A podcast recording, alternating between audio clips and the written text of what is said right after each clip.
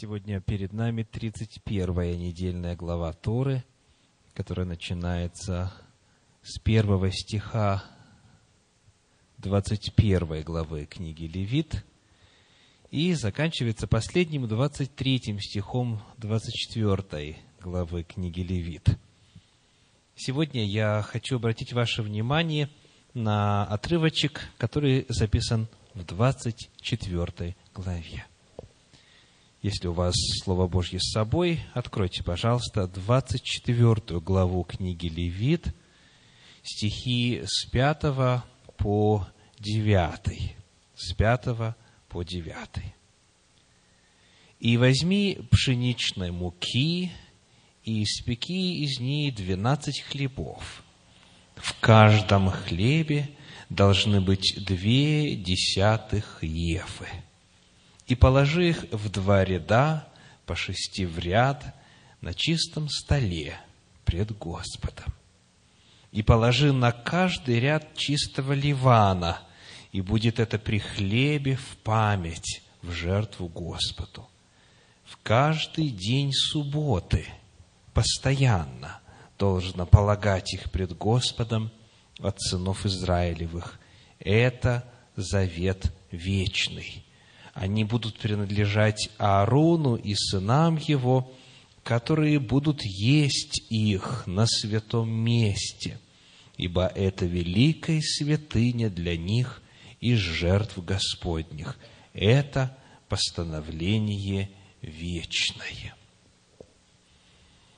Закон касательно служения во святилище в день субботний – в том числе требовал, чтобы испекались свежие хлебы раз в неделю. И у этих хлебов был особый статус.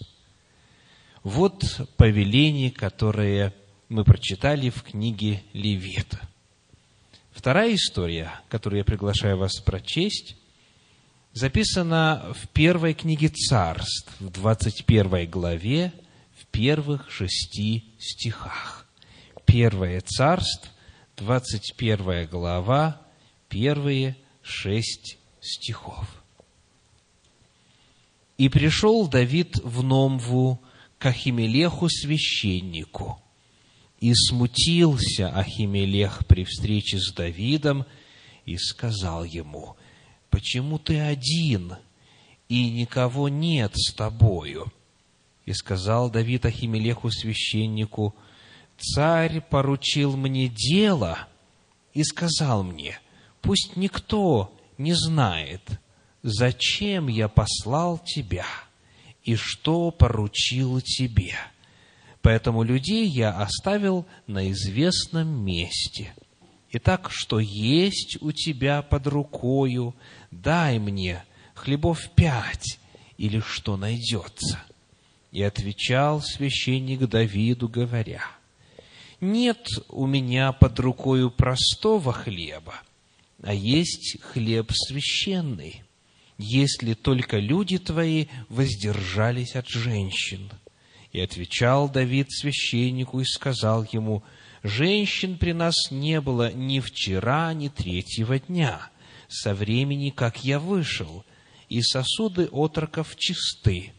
А если дорога нечиста, то хлеб останется чистым в сосудах. И дал ему священник священного хлеба, ибо не было у него хлеба, хлеба, кроме хлебов предложения, которые взяты были от лица Господа, чтобы по снятии их положить теплые хлебы. Третья история, которую мы прочитаем сегодня, записана в 12 главе Евангелия от Матфея, в первых восьми стихах. Матфея, 12 глава, первые восемь стихов говорят. В то время проходил Иисус в субботу засеянными полями. Ученики же его взалкали и начали срывать колосья и есть. Фарисеи, увидев это, сказали ему, вот ученики твои делают, чего не должно делать в субботу. Он же сказал им, разве вы не читали, что сделал Давид, когда взалкал сам и бывший с ним, как он вошел в дом Божий и ел хлебы предложения, которых не должно было есть ни ему, ни бывшим с ним, а только одним священникам. Или не читали ли вы в законе, что в субботы священники в храме нарушают субботу, однако невиновны? Но говорю вам, что здесь тот, кто больше храма. Если бы вы знали, что значит милости хочу, а не жертвы, то не осудили бы невиновных, ибо Сын Человеческий есть Господин и субботы. Все эти три отрывка связаны одной темой. Какой?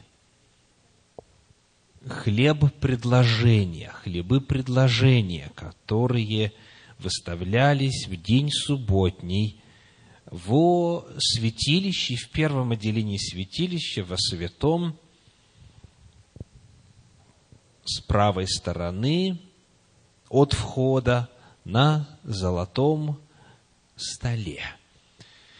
Давайте зададим несколько вопросов о соотношении вот этих вот трех отрывочков. Книга Левит, 24 глава, первая книга Царства, 21 глава, и Евангелие от Матфея, 12 глава. Как их можно согласовать, примирить друг с другом? Каково значение этих отрывков? Наверняка вам приходилось слышать распространенные в христианстве толкования на эту тему. Оно звучит приблизительно так. Иисус Христос использовал пример Давида, чтобы показать, что заповеди нарушать можно. И потому на этом основании – разрешил субботу теперь в новозаветную эпоху не светить, не соблюдать. Сын человеческий есть господин субботы, соответственно, все, что он скажет в отношении субботы, есть закон, и потому нужно теперь относиться к субботе по-новому. Суббота для человека, что истолковывается как человек может делать в субботу все, что вду, вздумается ему. Суббота для человека, а не человек для субботы. Вот такое распространенное в ряде деноминаций внутри христианства истолкование существует на эту тему. Давайте попытаемся задать несколько вопросов для того, чтобы проникнуть в суть этих отрывков. Первый вопрос звучит так. Какова взаимосвязь между ситуацией учеников Иисуса Христа и Давида с его людьми? Почему Иисус Христос на слова о том, что ученики нарушают субботу, делают то, что не должно в субботу делать, вспоминает именно случай с Давидом. Как эти два случая связаны? Это первый очень важный вопрос. Вот что мы находим в иудейской традиции. Как пишет комментатор Торы Дашевский, комментатор Танаха, мудрецы считают, что Давид пришел в этот священнический город в субботу. Вот откуда взаимосвязь. Давид пришел в день субботний туда. И ситуация с учениками тоже произошла в день субботний. Давид и его люди были голодны – и попросили хлеба, и вопрос о пище стоял, и ученики Иисуса Христа были голодны, и вопрос о пище стоял. Эти два случая связаны в иудейской традиции тем, что оба они произошли в субботу. Вот почему Иисус Христос приводит этот пример. Нам сегодня это неизвестно, если мы отрываемся от традиции, которая сохранила повествование об этих событиях. И потому, на первый взгляд, то, что Иисус Христос вспоминает Давида здесь, связано только одной темой – пища. Там была пища, и здесь пища. Но появляется вопрос, ведь его-то обвиняют в том, что ученики субботу нарушают. Почему он именно вот этот пример избирает? Оказывается, Давид пришел туда в Номву, в город первосвященнический, именно в субботний день. И на это есть указания в самом Священном Писании. Правда, косвенные. Давайте посмотрим на шестой стих 21 главы первой книги царств. Первое царств, 21 глава, 6 стих.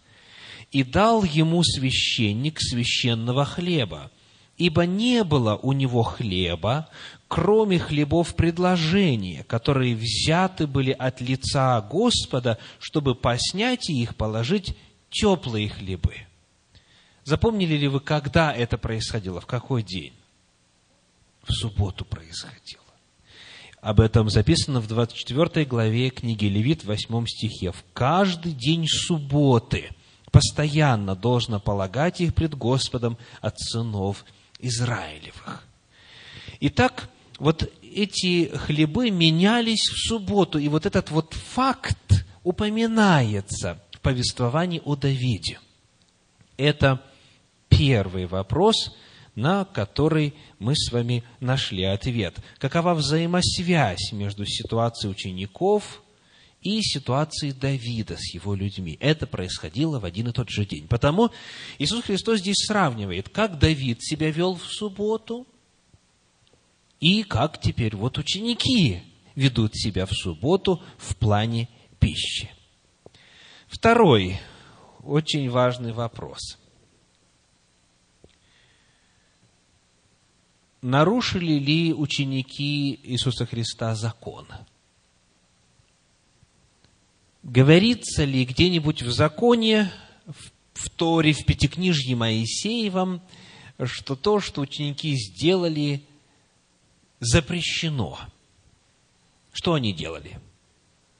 Они шли по дороге, и вот с краю какого-то поля шли срывали колосья, их растирали и ели сырыми. Да? Вот это действие запрещено ли Торой? Давайте посмотрим на 34 главу книги Исход. Исход 34 глава, 2 стих говорит. 34, 2.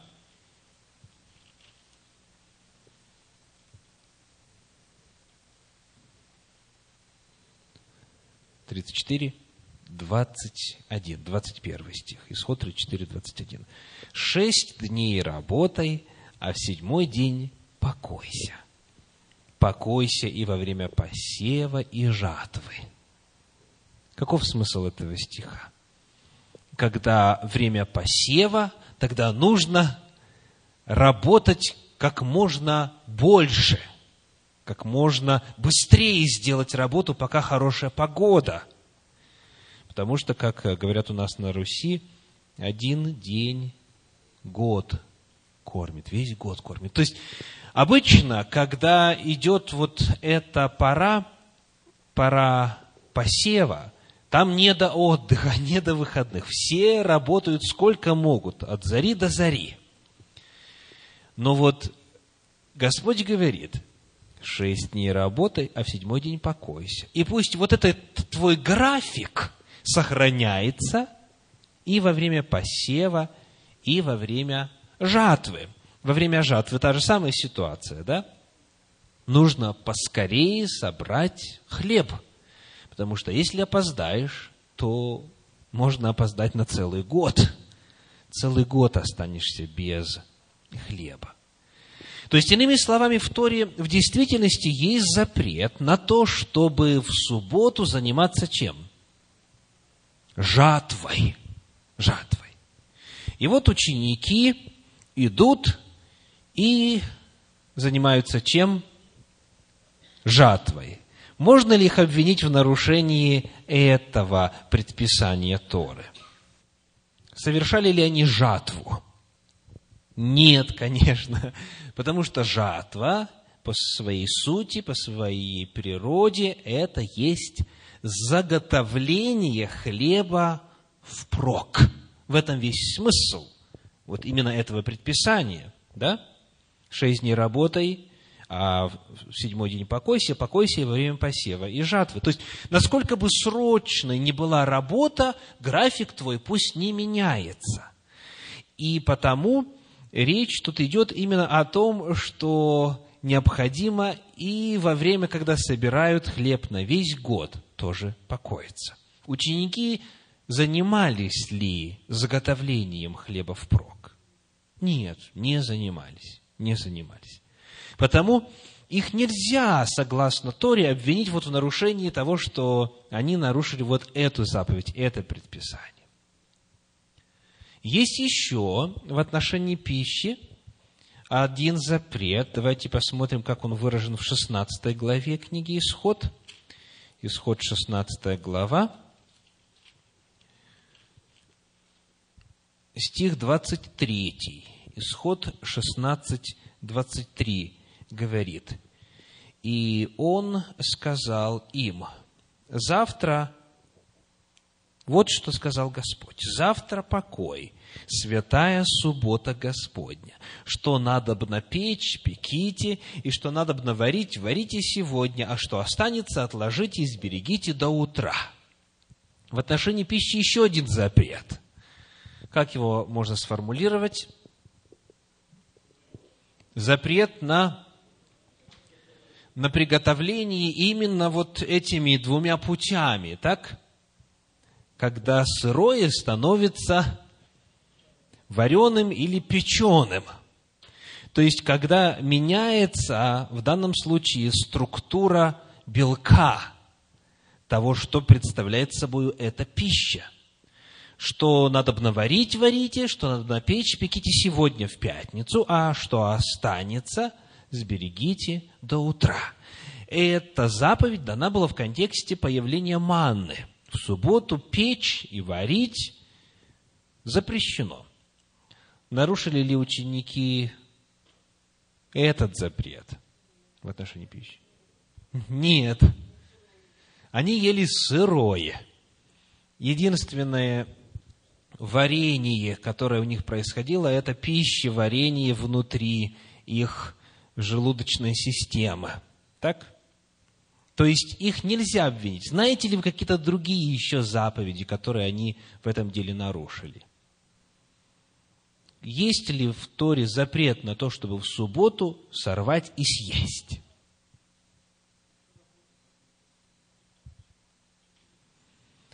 Сама четвертая заповедь, книга Исход, 20 глава, стихи с 8 по 11, говорит, не делай никакого дела – и слово «дело» – это древнееврейское «млаха», «мелаха», означает бизнес, зарабатывание, работа. То есть, вновь, это нечто, что человек делает впрок.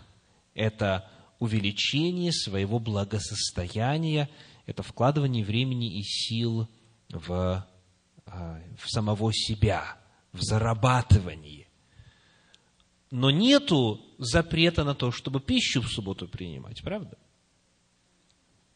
А вот в вашей традиции, тех, кто знал о святости субботы, скажем, с детства, вам разрешали в субботу срывать и есть? Не разрешали. Почему?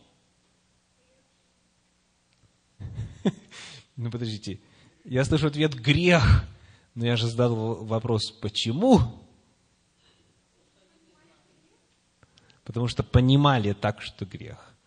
На каком основании? что это труд, да? А, в этом отношении мне приходилось слышать разные комичные ситуации. Вот, например, ребеночек знает, что нельзя яблоко сорвать и съесть. И потому он э, подходит к низковисящему яблоку и ест прямо с дерева. Не срывает. Таким образом, святость субботы остается неприкосновенной. Вот я как раз к этому и перехожу. Однажды у нас э, приключилась интересная история, когда мы узнали, что молод... группа молодежи вышла в субботу на полянку, и там вот росла земляника.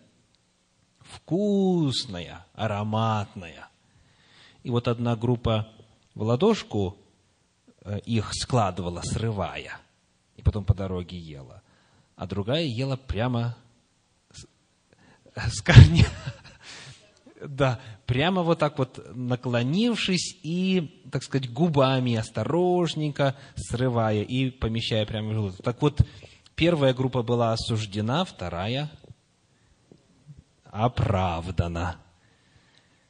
Откуда берутся подобные правила? Можно ли их обосновать священным писанием?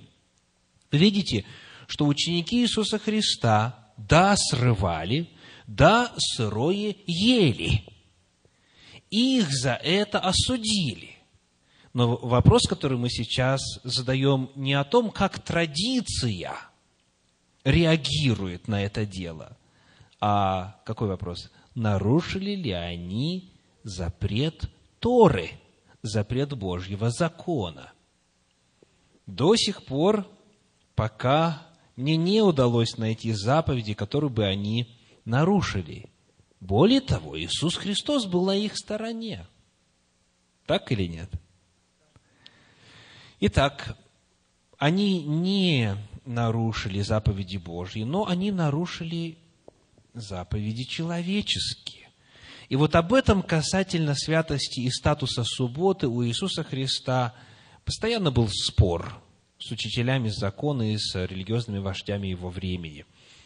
Вот один из них записан в седьмой главе Евангелия от Марка. Там несколько иная тема рассматривается, но принцип, который Иисус Христос утверждает, чрезвычайно важен и применим ко всем ситуациям. Марка 7 глава, стихи с 1 по 8. Марка 7 глава, стихи с 1 по 8. «Собрались к нему фарисеи и некоторые из книжников, пришедшие из Иерусалима, и, увидевши некоторых из учеников его, евших хлеб нечистыми, то есть неумытыми руками, укоряли – ибо фарисеи и все иудеи, держась предания старцев, не едят, не умывши тщательно рук. И пришедшие с торга не едят, не омывшись. Есть и многое другое, чего они приняли держаться, наблюдать омовение чаш, кружек, котлов и скамей. Сделаем маленькую паузу, прояснив, что речь тут не идет о правилах гигиены – омовения здесь упоминающиеся были церемониальными по своей сути, и, как здесь так и указано, они приняли их держаться, согласно преданиям старцев. И вот дальше, пятый стих. Потом спрашивают его фарисеи и книжники, «Зачем ученики твои не поступают по преданию старцев, но неумытыми руками едят хлеб?» Он сказал им в ответ, Хорошо пророчествовал о вас лицемерах Исаия, как написано. «Люди сии чтут меня устами, сердце же их далеко отстоит от меня, но тщетно чтут меня, уча учением, заповедям человеческим». Итак, если это заповедь человеческая, то тогда она при ее исполнении напрасно, тщетно чтут меня – Ибо вы, оставивши заповедь Божию, держитесь предания человеческого, омовение кружек и чаш, и делаете многое другое сему подобное. Итак, по этому же примеру очень многое делалось. предания старцев, которые обладают человеческим авторитетом, возводились в ранг заповедей Божьих, в то время как заповеди Божьи пренебрегались. Вот, например, в заповеди Божьей сказано, в четвертой заповеди касательно субботы, «Не раб твой, не рабыня твоя». Да? И этот термин используется в Священном Писании для обозначения тех, кто на тебя работает. Это могли быть временные работники, вот из среды единоплеменников, которые только на 7 лет максимум могли быть рабами, или же э, люди, купленные за серебро и так далее. Но в любом случае, это те, кто на тебя работает, они в субботу тоже должны получать благословение отдыха. Так? Ну и что же получилось в результате э, в среди народа Божия в иудаизме? Как сегодня вопрос решается, например, касательно вот того, что прямо в Торе записано, прямо на скрижалях было записано. Сегодня э, считается, что вполне дозволительно заплатить там, соседскому мальчику, не еврею, для того, чтобы он сделал вот эту субботу, эту работу в субботу. Там холодильник открыл, значит, дверь в холодильник, свет зажег или что-нибудь любое другое. То есть коль скоро это не я делаю, идет рассуждение, то, соответственно, я субботу не нарушаю. Но заповедь четко говорит, не ты, не сын твой, не раб твой, не рабыня твоя. Так? Таким образом, а, заповедь Божья ясная, четкая, нарушается в то время как людьми придуманные постановления соблюдаются. Вот конфликт, который был у Иисуса Христа и апостолов вы не найдете, по крайней мере, я до сих пор не нашел постановления в Торе, которое бы ученики вот этими действиями своими нарушили, срывая, растирая и употребляя сырые колосья хлеба. Ну и теперь а, возвращаемся к Давиду, пример которого Иисус Христос привел для демонстрации того, что поведение учеников не является необычным или неправильным. Так? Давид, как мы выяснили, пришел туда, в Номву, в священнический город, в субботу. И вот зададим также несколько вопросов по этой ситуации. Нарушил ли Давид закон? А еще более важный вопрос – нарушил ли священник закон, когда дал Давиду священный хлеб? Во-первых, мы можем попытаться ответить на этот вопрос, посмотрев на контекст слов Иисуса Христа. Вот смотрите, что сказано там в этой 12 главе Евангелия от Матфея. После того, как Иисус Христос говорит, вот в четвертом стихе, например, как Он вошел в Дом Божий и ел хлебы предложений и так далее, и так далее. Следующий, пятый стих говорит, «Или не читали ли вы в законе, что в субботы священники в храме нарушают субботу, однако невиновны?» То есть, контекст высказывания Иисуса Христа, вот эта фраза, которая идет сразу же после иллюстрации с Давидом и его людьми – она по своей природе отменяет закон или утверждает закон? Утверждает. Он говорит, не читали ли вы в законе, что священники нарушают, но не виновны? Так? То есть, иными словами, Иисус Христос ссылается на закон как на авторитет. Он просто показывает, что в законе нет положения, согласно которому нужно священникам вменять в вину нарушение субботы, поскольку тот же самый закон им предписывает, например, жертву утром приносить жертву всесожжения, причем двойную долю в сравнении с остальными шестью днями недели, жертву вечером, а потом эти хлебы менять, и, возможно, даже их и изготавливать в субботу в Талмуде спор идет о том, готовили ли их в пятницу вечером и ночь они ожидали, пока их поместят, либо прямо в субботу. Есть разные мнения на этот счет. Но а, текст, который а, описывает этот процесс, говорится именно о свежих хлебах, а, о теплых хлебах. Потому есть мнение, что священники и этим в субботу занимались. Представляете? То есть сказано, не пеките а здесь заповедь печь. Не зажигайте огня, а тут заповедь зажигать огонь и так далее. То есть, иными словами, на территорию храма законы, запреты о субботе не распространялись. Потому мысль Иисуса Христа не в том, что вот Давид нарушил закон, потому и вы тоже можете нарушать. А мысль его в том, что в самом законе, в самой Торе должно быть объяснение, либо позволение, либо запрещение на то или иное в контексте субботы нужно искать непосредственно в законе. У Давида нет никакой власти отменять Божью заповедь. Правда? А у священника – тем более он должен стоять на страже закона.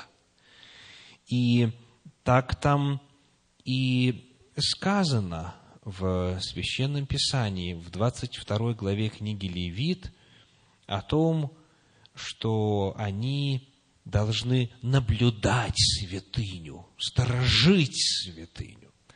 Потому исходя, во-первых, из самого контекста высказываний слов Иисуса Христа, он не имел в виду, сказав эти слова, что теперь дается позволение нарушать, потому что он, повторимся, ищет объяснений в рамках самого закона, что закон говорит.